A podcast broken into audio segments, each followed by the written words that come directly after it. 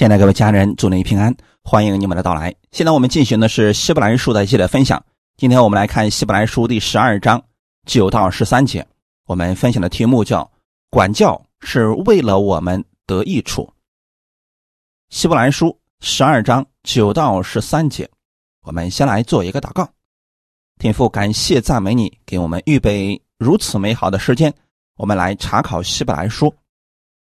透过这段经文的分享。让我们知道管教的目的和意义，这是对我们有益处的。让我们正确的理解你的话语，并且使用在生活当中。圣灵在我们每个人心里面引导我们、感动我们，让我们能够正确理解你的话语，并且学会使用。把下面的时间交给圣灵，亲自帮助我们更新我们每一个寻求你的人的心思和意念。感谢赞美你。奉主耶稣的名祷告，阿门。希伯来书十二章九到十三节。再者，我们曾有生身的父管教我们，我们尚且敬重他，何况万灵的父？我们岂不更当顺服他得生吗？生身的父都是暂随己意管教我们，唯有万灵的父管教我们，是要我们得益处。使我们在他的圣洁上有份。凡管教的事，当时不觉得快乐，反觉得愁苦；后来却为那精炼过的人结出平安的果子，就是义。所以，你们要把下垂的手、发酸的腿挺起来，也要为自己的脚把道路修直了，使瘸子不致崴脚。反得痊愈，阿门。上次给大家分享到，管教是众子所共受的，也就是每一个神的儿女都需要有的，因为神不希望我们信了他之后跟他没有一丁点的关系，他更希望我们能活出他的样式来。今天，作者在这个关键点上。用了比较的手法，在希伯来书当中，比较手法非常的常见。今天的比较是生身父亲和我们天父之间的比较，看看他们是如何来管教孩童的。举出了属天的管教和属地的管教不同之处，他指出另一个关键。来说明属地的父亲管教的时候尚且受到敬重，这是个关键点。也就是说，被管教的人，他最后不是残疾，也不是死了，被管教之后，这个人仍然能够敬重他的父亲，就说明管教之后给这个人带来了益处。阿门。我们在地上生活的时候，做父亲的要执行自己的权威，用正确的方法训练自己的孩子，孩子会更加的敬重他。如果对孩子不管不问，长大了他会恨你的。九到十节在此更明白的告诉我们，神管教我们的。目的和意义，还有就是生身之父对我们管教和神管教的不同之处。先来看第九节。再者，我们曾有生身的父管教我们，我们尚且敬重他，何况万灵的父，岂不更当顺服他得生吗？生身之父的管教，也就是我们的父亲对我们的管教，也可以指我们对自己孩子的管教。要再次强调一下，管教的概念是什么？它是指训练，是教他如何做事情，这是管教。可不能像一些人所说的，管教是指神用疾病、意外、死亡。来管教我们不是啊？我们看地上的父亲，他对孩子是具有管教的责任的。所有的父亲在管教自己孩子的时候，都是出于好意，但是未必能使孩子得益处，反而很多孩子不理解，适得其反了，结果这个孩子误入歧途，结局很糟糕啊！为什么呢？因为当今世上所有的父亲。他都不完全，正是因为地上父亲的不完全，他们的管教有时候会出错误。你比如说，孩子做错事情了，而当时这个父亲可能心里呢也在忙活着别的事情，结果这孩子一直就让他生气，他开始动手打了孩子。这个时候，他是带着愤怒去。指责孩子、管教孩子的时候，往往是出于泄愤，那个下手就没有重和轻之说了呀。给孩子的可能就是留下了阴影。还有一些呢，应当管教的没有管教，就孩子都明明做错了，他仍然是不管不问，导致的是这个孩子就认为自己是正确的。等长大之后，他的情况越来越糟糕。当父亲发现这个孩子的情况已经很糟糕了，结果他长大成人了，管不了了。其实这都属于地上父亲的不完全。在过去的时候呢，比如说我们的上一代、上上一代，父母本身知识并不多，所以在管教孩子方面啊。方式方法很不得当，在这种情况之下，孩子有时候是正确的，可是父母呢，哎，明明是自己错了，不愿意承认错误啊，非得要保住自己父母的那个权威，导致的是父亲跟儿子之间的关系越来越糟糕，儿子越来越不听父亲的，这样的情况也比较多，但虽然是这样。没有哪一个父母在管教自己孩子的时候希望他得病。如果你是为人父母的，你的孩子做错事情了，你有没有给他下过毒呢？让他得病，或者说让他出意外，就拿棍子把他腿打折？有没有做过这样的事情呢？或者用死亡来管教他呢？就是把他弄死呢？很明显，讲到这里的时候，很多人已经意识到。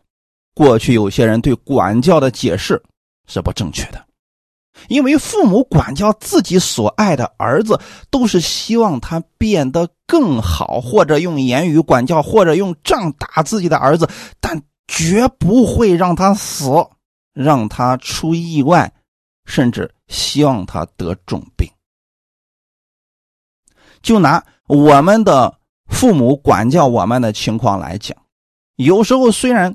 方式不太对，但我们仍然敬重生身之父的管教，因为我们知道他的心意是为了我们好，这是我们能够感受得到的。虽然有时候他们的方法错了，但是我们应该如此来看的。我们承认他们有管教自己儿女的权柄，那么。万灵之父的管教，不会出任何的差错、偏执或者过分。每次神对我们管教，你要理解为训练，那都是在我们身上有他美好的旨意。这样想的话，我们岂不应当敬重、顺服、接受神的管教，顺服他吗？阿门。我们可以透过父母管教自己所爱的儿子的方式来默想天父对我们的管教。第十节，生生的父都是暂随己意管教我们，唯有万灵的父管教我们，是要我们得益处，使我们在他的圣洁上有份。作者做了一个对比，说明了生生的父亲与神不同的管教方法。地上的这个父亲，他的管教是短暂的，孩子在小的时候他能管得住，一旦孩子长大成人了，他管不了了。还有呢，他是暂随己意，暂时的；还有一个呢，就是随己意管教。父母领受了什么样的想法，他就用什么法子来管教自己的孩子。你比如说，父母在生了自己的儿子之后，他不知道怎么管教啊，因为这个有没有说明书？要么遵循家族里边的方法管教自己的孩子，要么去买一些管教孩子的书，用这个书里的方法。再不记得，有很多的父母不识字的，他觉得正确的。哎，他就让你去听，用这种方式来管教自己的孩子。我们要相信，不同的父母教出的孩子是不一样的，这跟父母的经历、文化程度、修养都有关系。无论是属地的父亲，用多么。崇高的原则来管教自己的孩子，他也绝不可能做到万无一失。他们受制于自己对事情的看法，有时候这个方法是不正确的，甚至会损害儿子的利益。比如，有些父母有一些很好的愿望、理想没有完成。他就把这个希望啊寄托在自己孩子的身上，让孩子去学这方面的东西，根本不管这个孩子是否愿意，也不问这个孩子到底喜欢什么。孩子都明明不喜欢这个，父母就觉得说去学吧啊，这个对你是有好处的，这个是跟父母的观点有极大的关系的。父母觉得好的，就逼着孩子去学。虽然说出发点也是好的，但是他忘记了孩子的承受能力，也忽略了孩子的天性。比如说，小孩子都喜欢玩，可是呢，父母觉得玩就是浪费时间啊，就逼着他把所有玩的时间都用来学习，以至于说这个孩子没有童年。从他一出生，他就觉得自己是个机器一样，不停的在学各样的东西。而父母觉得，我小时候就是因为玩的太多了，所以没有什么太大的成就。所以我要在我的下一代身上，不能让他走我过去的老路了，啊，一定要把时间都给利用起来。这种想法，从父母的角度好像是正确的。但是从神的角度来看，这个不正确，因为孩子的童年被剥夺了，这对小孩子来说是巨大的损失，他没有了美好的童年。童年的美好可以让他一生得治愈，无论以后他遇到什么困难，他都能从容面对。但有的孩子却用一生。在治愈自己的童年，极度缺乏安全感，即使他拥有的再多，这是跟他童年有关系的。所以很多极端犯罪分子，你去看他们的童年都是缺失的，要么在家庭里边完全没有被管教，要么被极端的对待了。受过极大的伤害了，所以他们拼命的用物质来满足自己，想治愈自己的童年。可惜做不到，他们一生都在努力。因此，给大家讲这些的时候，我是想告诉所有的父母，我们要用神的方式来管教自己的孩童，不要让他的一生活在遗憾当中。他孩子很小的时候，玩是他的天性。你可以分配好他玩的时间和学习的时间，但绝不能把所有的时间都用来学习，他会产生厌学症的。甚至说，当孩子的压力承受不了的时候，他就崩溃了。为什么现在有那么多的孩子得抑郁症、得自闭症？那是跟父母有直接的关系的。家庭的教育极其重要。当然了，遇见这些事情也不能全怪父母，因为父母的能力毕竟有限，知识也有限，他没有意识到自己所做的是错误的。除非他认识了神，看到了这篇讲道，他才能知道自己过去很多方式方法都做错了。才能解开他与孩子之间那深深的误会啊！很多父母，他根本不觉得自己错了，所以他跟孩子的关系一直都不好。他总觉得是这个儿子不听话。因此，我们现在要学会把一切交给神，透过神的眼光来看世上所有的事情。我们所信的这位神，无所不知，无所不能。让他来引导你的人生，让他来训练你，先训练你，你才知道如何正确的生活。之后你再去训练你的孩子，大家都是轻松的，阿门。因为我们的神不会出错，他知道我们的一切，甚至比我们自己更了解我们能做什么。因此，让他来训练我们，我们以后的人生就不一样了。之前我们可能一直在靠自己，靠别人的经历经验。现在我们信了耶稣了，我们以后的人生按耶稣的方式来，你的人生一定是非常精彩的。阿门。唯有万灵的父管教我们。是要我们得益处，使我们在他的圣洁上有份。万灵的父，不是指这个世界上有很多的圣灵，不是啊，乃是指他拥有最高的权柄、最大的荣耀。那这样的父管教我们，到底为了什么呢？很多人说，因为神希望我们荣耀他。希望我们称赞他，这个说法有点极端了啊！当我们不称赞神的时候，神就失去了喜乐吗？当我们不荣耀神的时候，神就失去了荣耀吗？当然没有了。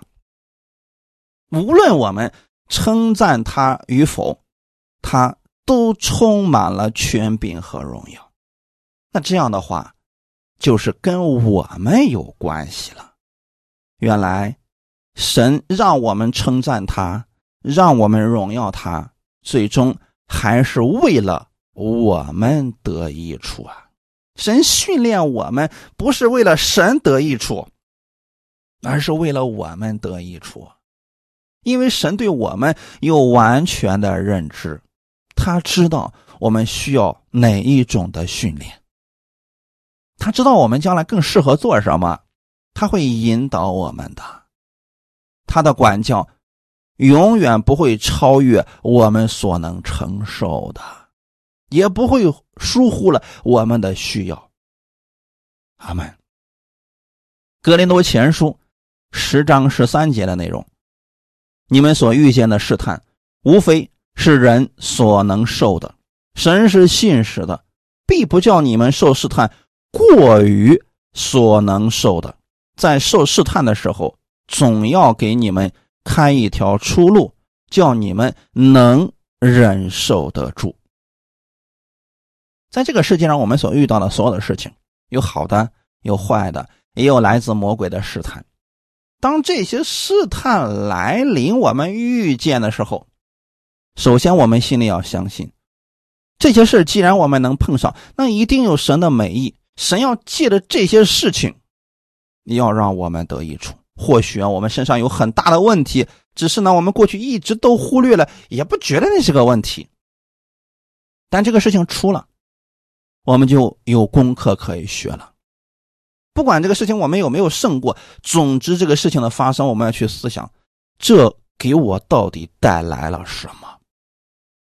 我们所遇见的一定是我们能承受的，神给我们都量好了，不会给你你承受不了的，因为神是信实的，他比你更知道你的潜力有多大，所以千万不要在神面前祷告，主啊，我受不了了，你赶紧把我带走吧。你受得了？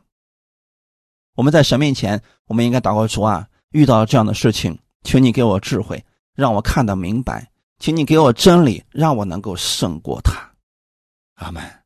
神在我们受试探的时候，总会给我们开一条出路，这是需要我们向他去祷告的，叫我们能忍受得住，就是胜过他。阿门。因此啊。神训练我们，是叫我们得益处，还有另外的一个目的，就是为了我们在他的圣洁上有份。什么是圣洁？圣洁是分别出来的，圣洁可不是不犯罪啊。分别出来的，就如同以前的时候，以色列百姓住在埃及，神降下十灾的时候。埃及人承受了这个灾祸，但以色列人并没有受这些灾祸的影响，因为他们是被神分别为圣的，他们是不一样的。我们在这个世上如何跟世人不一样呢？首先是我们信了耶稣了，从身份上，我们跟世人就不一样了，我们是神的儿子。我们将来是要继承天上的基业的，因此我们在生活的时候，我们的行为也要区别于世人。耶稣在世上生活的时候，跟当时的犹太人不一样。我们今天信了耶稣，在公司当中、生活当中、家庭当中，我们也应当跟不信的人没有区别，因为我们身上。有基督的样式，我们有基督的荣耀啊！所以要把这个荣耀给活出来呀！要活出这个来，一定要经过训练的。今天信主了，明天就过得完全不一样，这个不存在的。他一定是经过训练的，而这个训练是一个漫长的过程。阿门。是我们一生都需要接受的。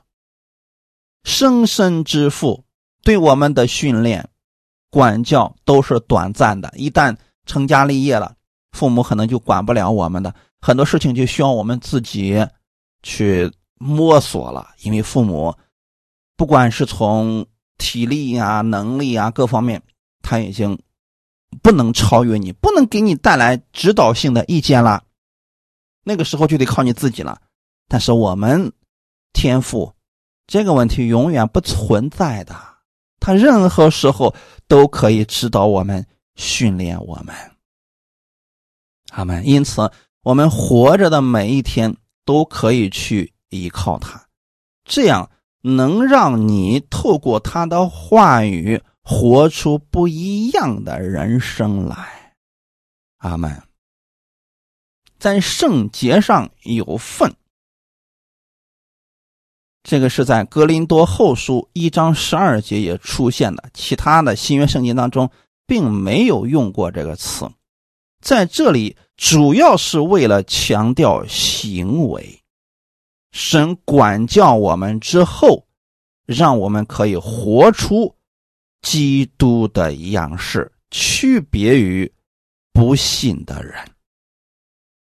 以弗所书第四章十一到十五节，他所赐的有使徒，有先知，有传福音的，有牧师和教师，为要成全圣徒，各尽其职，建立基督的身体，只等到我们众人在真道上同归于一，认识神的儿子，得以长大成人，满有基督长成的身量，使我们不再做小孩子，中了人的诡计和欺骗的法术。被一切异教之风摇动，飘来飘去，就随从各样的异端，唯用爱心说诚实话，凡事长进，连与元首基督。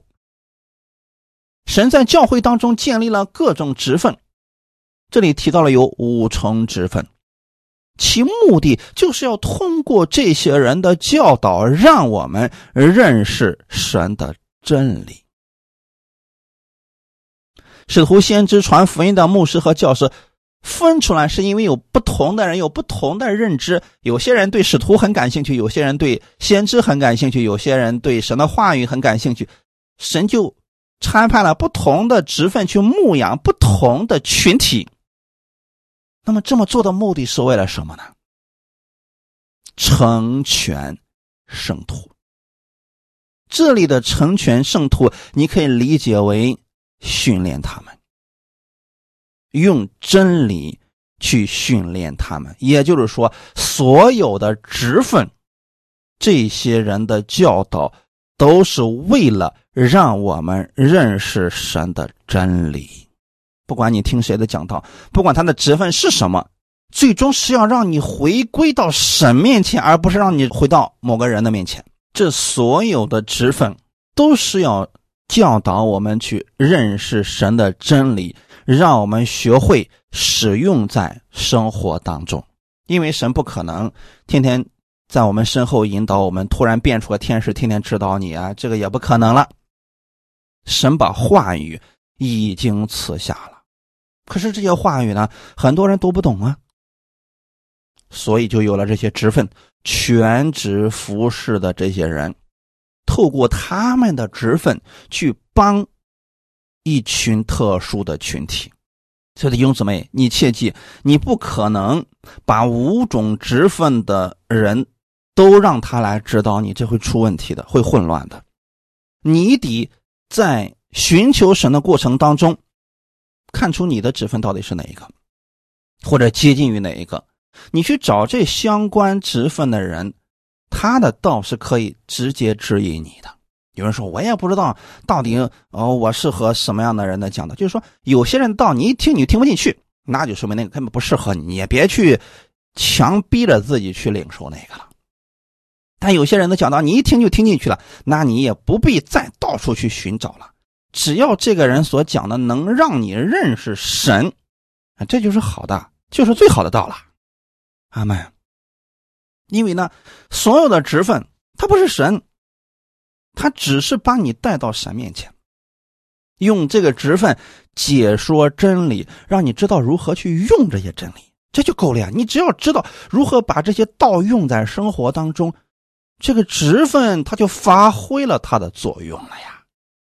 阿门。所有的一切，最后都是让我们与基督连接起来。你有没有发现，各尽其职要建立基督的身体，就是教会，也就是所有的牧人，不管他的职分是什么，他是要建立基督的身体。如果有人非得把人归到他的名下，你不要跟随他，这个一定是错误的，最后不会给你带来什么益处的。当你被正确的训练了。我们会在真道上同归于一，这是什么意思呢？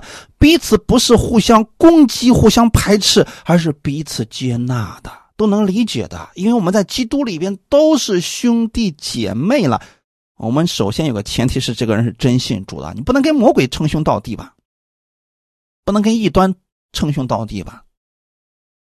我们可以在真理上认识有所不同，但是不能因此互相定罪、互相攻击。这就不正确了啊！我们的目的是为了什么？认识神的儿子，哈利路亚！所以所有的职分解释圣经，都是为了让我们认识神的儿子，让我们的生命得以长大成人，满有基督长成的身量。哈利路亚！好些人啊，一开始已经确定自己的职分了，后来呢，哎，觉得先知啊、使徒啊，这个挺稀奇的，我要去试一试。结果好，路又走岔了。多年之后又回来，那中间这一段真的就浪费了。如果一开始就不乱听，一直沿着这条路往前走，这多好呀！我通常喜欢用的比喻就是说，好些人十年了，不停在那那挖坑，他的目的是为了打一口活水井，结果十年来挖一会儿，发现哎怎么没有水呢？换一个地方继续挖，因为不同的人不停的在指导他，哎呀这个地方不合适啊，这个地方不适合，不可不可能出水的。而我给大家的教导是什么呢？你不要去找那么多人去指导你了，你找一个你认可的，一直跟随。我们能不能用十年的时间坚持去挖一个地方？他一定会出活水井的，阿门。因此啊，这就是我们生命得以长大的秘诀。神训练我们，他不会今天在这儿训练，明天在那儿训练。今天训练你认识他，明天训练你的。不可能胡乱无杂章的这样想到哪儿就训练到哪儿，他都是有阶段性的。这个功课你学会了，好，下一个训练开始了。这就是为什么很多基督徒总是在相似的事情上跌倒。你会发现这个事情总是出现，总是出现，直到有一天你胜过了，哎，这个事情再也不出现了。原因就在这儿了，那是神对我们的训练。现在遇到类似的问题，我们要想办法胜过他，用真理去胜过他。哎，之后这个问题就再也不会成为你的拦阻了。神训练我们，不希望我们一直做小孩子，因为小孩子他有个特点呢，他没有分辨力呀，别人说什么都是好的呀，别人说什么他都信呢，他就容易中了人的诡计和欺骗的法术啊。被异教之风摇来摇动，飘来飘去，就随从各样的异端，就是他的心都没有定下来，他不知道自己到底要什么，所以今天听这个人的讲道，明天听那个人的讲道，啊，年年都换，生命不会有长进的。因此啊，我们在这方面接受神的训练的时候，却不可盲目跟从。一定要在神面前谨慎的祷告。神管教我们、训练我们，是为了我们的生命得以成长，要在他的圣洁上有份的。阿门。那当一个人他被神训练了，三年之后、五年之后，他已经逐渐的结出来了果子。你会发现，他就会用爱心说诚实话，凡事长进，连于元首基督了。这就说明啊，这个树基本上已经长成了。感谢主，这就是好的呀。阿门。你比如说，我们会给一些人训练，哎，有些人走着走着不愿意听了，呃，去听别的去了。好，那你离开吧。留下那些人，三年之后、五年之后，他依然在坚持的。哎，他发现有些事情，不知不觉当中已经知道怎么去处理了。过去没有发现的问题，现在已经发现了；过去没有意识到的，现在已经意识到了。这就是他生命已经跟基督连在一起了。当问题一出现，他立刻就能想到圣经上的某处经文，该如何去避免这些问题的发生。这就是他已经活出了基督的样式，之后会越来越多的。彰显基督的神量，阿门。所以说，透过各样的职分，是让我们与基督连接起来，让我们长大，拥有基督的神量。哈利路亚！这是神给我们的训练呀，也是神对我们的管教啊。有些人。他没有意识到这点，说我不需要教会，我也不需要啊什么有职分的人来教导我，我会直接跟神建立关系啊。其实不存在，不存在的，因为这些职分也是需要经过训练之后我们才能明白的啊。怎么可能像一些人所说那么简单？我信了主之后，我就祷告，然后神就会启示我，把一切都告诉我。那要圣经干什么呀？所以说，很多神的法则，我们是需要去顺服、去遵循的，不能按自己的喜好来的。十一节，反管教的事，当时不觉得快乐，反觉得愁苦，后来却为那精炼过的人结出平安的果子，就是义。反管教的事，无论是。地上父亲对孩子的管教，还是万灵之父的管教，都不会觉得快乐。地上的父亲在责备我们的时候，我们心里一定是不舒服的呀。地上的父亲拿着杖来抽打我们的时候，我们一定是不舒服的呀，不可能越打越高兴吧。同样的，神用他的话语来管教我们，我们心里。也不会太舒服。你就比如说，我给大家讲那些原则，我说不要去乱听太多人的讲道，你找一个你认可的，一直跟随，因为你是要认识耶稣，你又不是为了认识更多的牧师。有些人听不进去这个，觉得哎呀，你说那个不认可，所以他就去寻找了。多年之后，你真的会发现他的生命没有一丁点的成长。为什么呢？因为我们都经过这个过程了呀。可惜啊，并不是所有的人都能听进去这样的话语的。那我们对他的训练就不起作用了。因此啊，我们训练别人，别人有一个前提条件，就是他得能听进去。阿门，他得能听进去啊。如果听不进去吧，没法训练了。那就只能由他去了。反管教的是当时不觉得快乐，你知道现在的人很多人很矫情，他总想听那个他觉着舒服的话语。一旦是他不舒服的话语，他觉得说这个是律法，我不要听，你不要给我讲这个了。包括现在有很多人。听到，因为到处乱听，现在让他的这个听觉呀变得十分的敏感。有些人胡说八道的讲说啊，只要是别人让你有好行为的，那都是律法，那都是辖制你啊，你不要听。哎，很多人把这个话记在心里边了。当我们告诉他你要有好行为的时候，你这是律法，你这是在辖制我，我我不能再听你的了，我要把你给删了。其实这是管教。我们让他活出基督的样式，这个圣经上有很多的例子呀。但凡是书信，你看后半部分都是你们要活出什么样的样式来，说的很清楚。这不是我个人的意思呀，我只是照着神的真理在教导他们，也希望他们能活出对自己有益的生活方式来。结果他听不进去，那。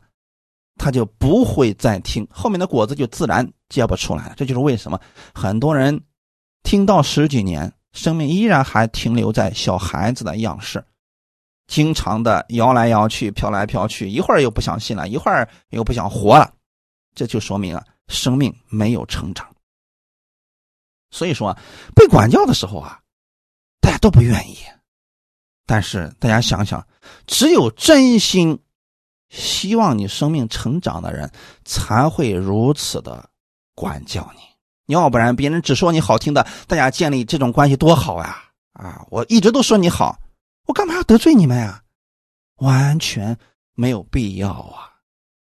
说好听的话谁不会呀？对不对？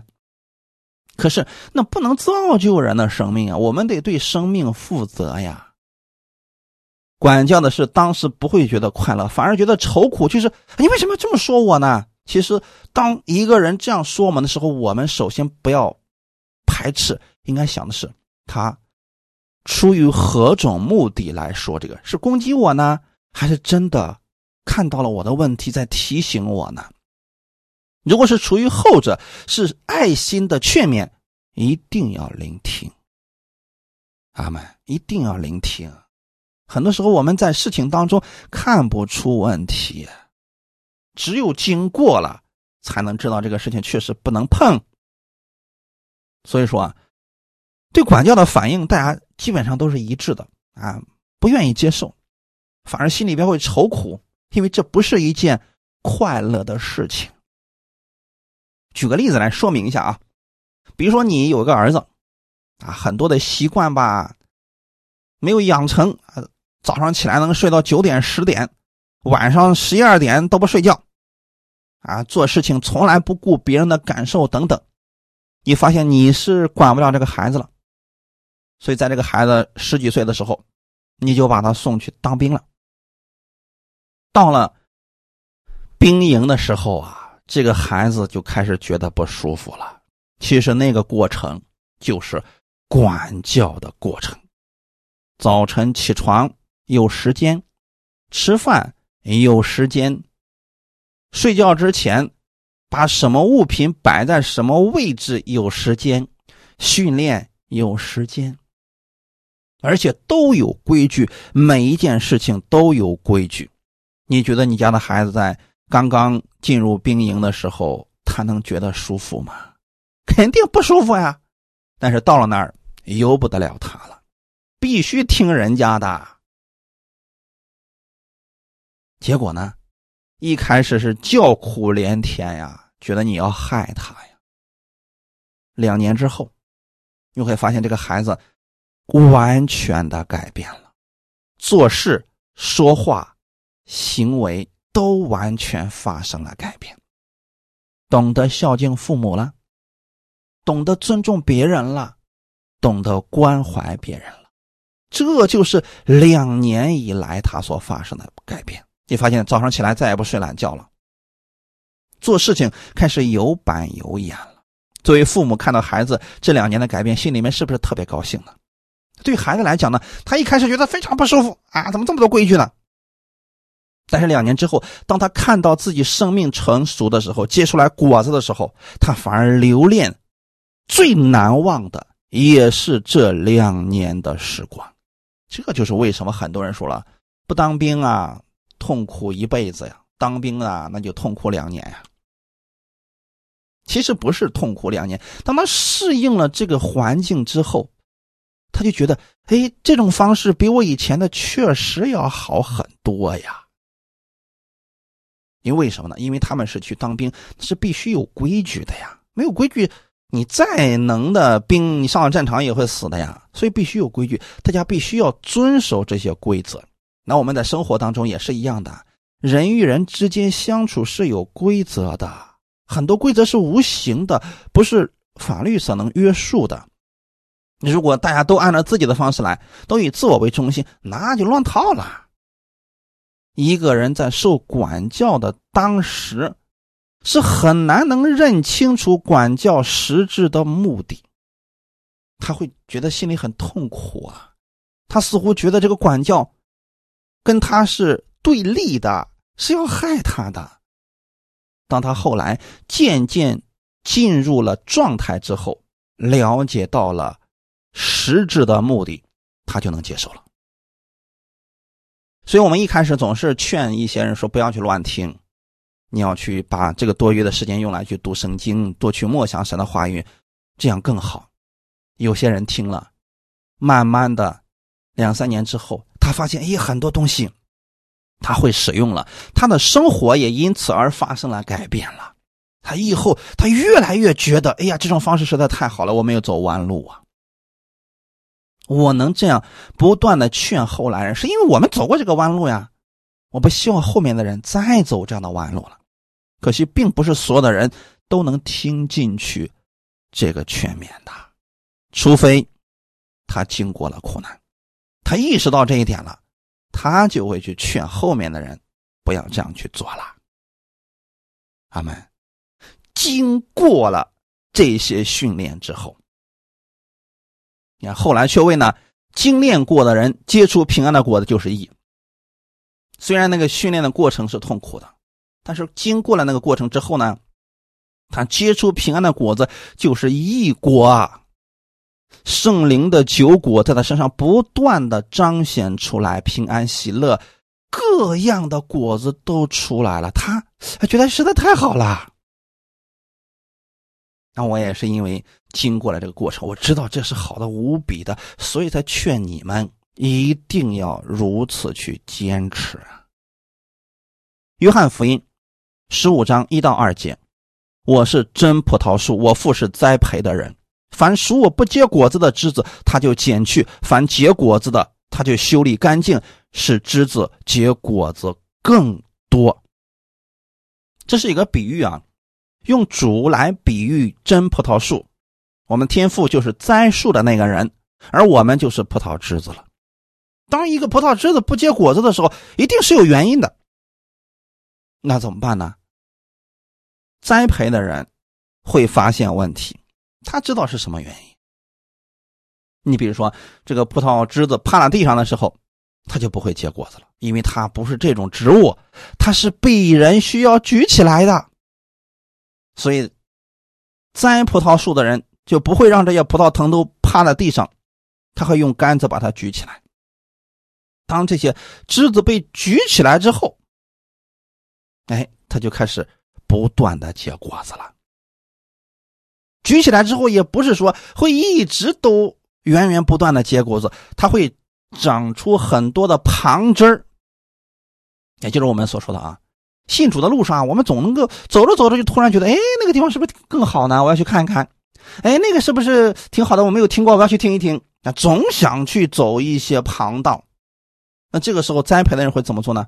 那路给你堵死了，啪，把那个枝子给剪了。因为如果不剪那个枝子，那个养分、水分全部都跑那个枝子上，我们结果子就受影响了。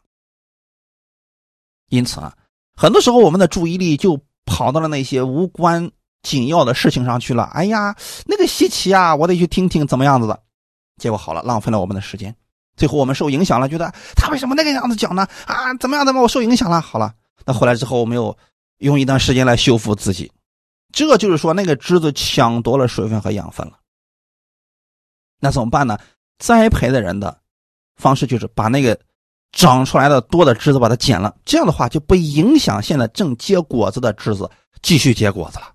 所以说啊，最好的方式就是我们在一个地方不断的深挖井，一定会出活水的，而且呢，越来越丰盛。你把你的时间更多的用来去读神的话语，去默想神的话语，这就够了。你会发现，你所结出来的意义的果子会越来越多的。神会负责把你多余的部分修理干净，你呢，把注意力放在天父那里，放在他的话语上，这就够了。被修理的过程肯定不舒服啊，但如果不修理，继续下去就不结果子了。按人的本性来讲，谁都好稀奇的事儿啊。最近又出了一个牧师，他讲那个道可稀奇了，前无古人后无来者的讲法呀。如果生命丰盛的说，哎，我没有兴趣，不要给我推这个，我不想听，因为你知道你的生命现在需要的是什么。阿门。按人的本性，谁都不愿意改变，因为改变一个人太难了。你想想看，神创造万物的时候嘛，用口里的话语就创造好了。可是呢，人犯罪了，要想让人改变，神必须舍下自己的儿子，这样才能让一些人的心改变。也不是所有人都能改变的，好些人是乐意活在最终的，但那是死亡的果子。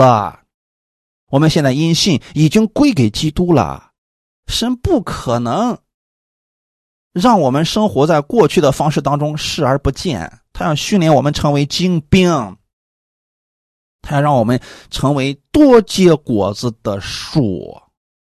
阿门。所以必然要训练我们，用他的话语训练我们，用他的仆人的话语来训练我们。神借着先知，借着各职分的人，不断的提醒我们、劝勉我们，这都是训练的过程啊。目的是为了什么呢？让我们丢掉过去的生活习惯，效法基督的方式，那是得胜的方式，会让我们结出意义的果子。阿门。所以说，神对我们的管教，是为了我们得益处。这个结论一定要。记在心里面。十二节到十三节，所以你们要把下垂的手、发酸的腿挺起来，也要为自己的脚把道路修直了，使瘸子不至于崴脚，反得痊愈。在被训练的时候，肯定身体、心里都是不舒服的。可是你想一想，在军训的时候，训练了一天，好不容易晚上休息一个晚上，全身都酸痛，结果第二天还要继续，很多人接受不了了，是不愿意的。但越是这个时候，越要坚持，因为呀。你训练了一天，你的身体有了反应，这是正常的呀。你经过这一段之后，身体就会发生极大的改变，肌肉就结实了，身体更有力量了。如果不经过这个酸痛的过程，你永远不可能提升身体素质。由于上面我们所讲的各种理由，所以面对环境不应该灰心丧气，不管你是在。信主的过程，还是在服侍的过程当中遇到拦阻了？你看不明白的事情，不要灰心丧气。虽然说有时候苦难常常会使我们手下垂、腿发酸，但是我们要想想，有美好的果子就在我们的前面呀。我们应该效法那些有信心的人，借着信心坚持所承认的指望，使我们下垂的手、发酸的腿再挺起来。重新得力，做应做的事情，走应当走的路，也要为自己的脚把道路修直。这意思就是借着神的话语修正自己生命当中的荒芜，去掉坏的习惯和思维，使我们的想法与主耶稣的想法接近，使瘸子不致崴脚，反得痊愈。我们所信的会影响我们的行为。一旦我们信错了，我们的脚就会偏到别的地方去啊，就走岔路了。那为了让我们的目标一直都是正确的，那就要时时刻刻的把我们那个标杆对准，对准耶稣基督这个标杆，持续的奔跑，这样就不至于走岔路了。阿门。我们所信的会影响我们所行的，不能让我们的行为影响了本身就信心软弱的人。反而要让他们在我们身上看到基督的样式，使他们重新得力，靠着信心继续前行。我们一起来祷告，天父，感谢赞美你，谢谢你借着今天这样的话语，让我们知道神你管教我们是为了我们得益处。疾病、痛苦、意外、死亡，那不是神你对我们的管教。我们知道你训练我们是为了让我们成为精兵，活出基督的样式，因为这是得胜的方式。管教的事情，很多时候我们觉得不舒服，但是我们知道你对我们是好的。当我们经过这个过程之后，我们就会从中得着益处了。天父，我们谢谢你。无论我们遇到什么样的环境，我们感谢你，因为你与我们同在，你会帮助我们胜过我们所遇到的所有问题和环境。谢谢你与我们同在，这是对我们最大的盼望了。你管教我们是为了让我们得益处，也让我们能做这样祝福的管道，去劝勉我们身边更多的人仰望耶稣基督而生活。感谢赞美你，一切荣耀都归给你。奉主耶稣的名祷告，阿门。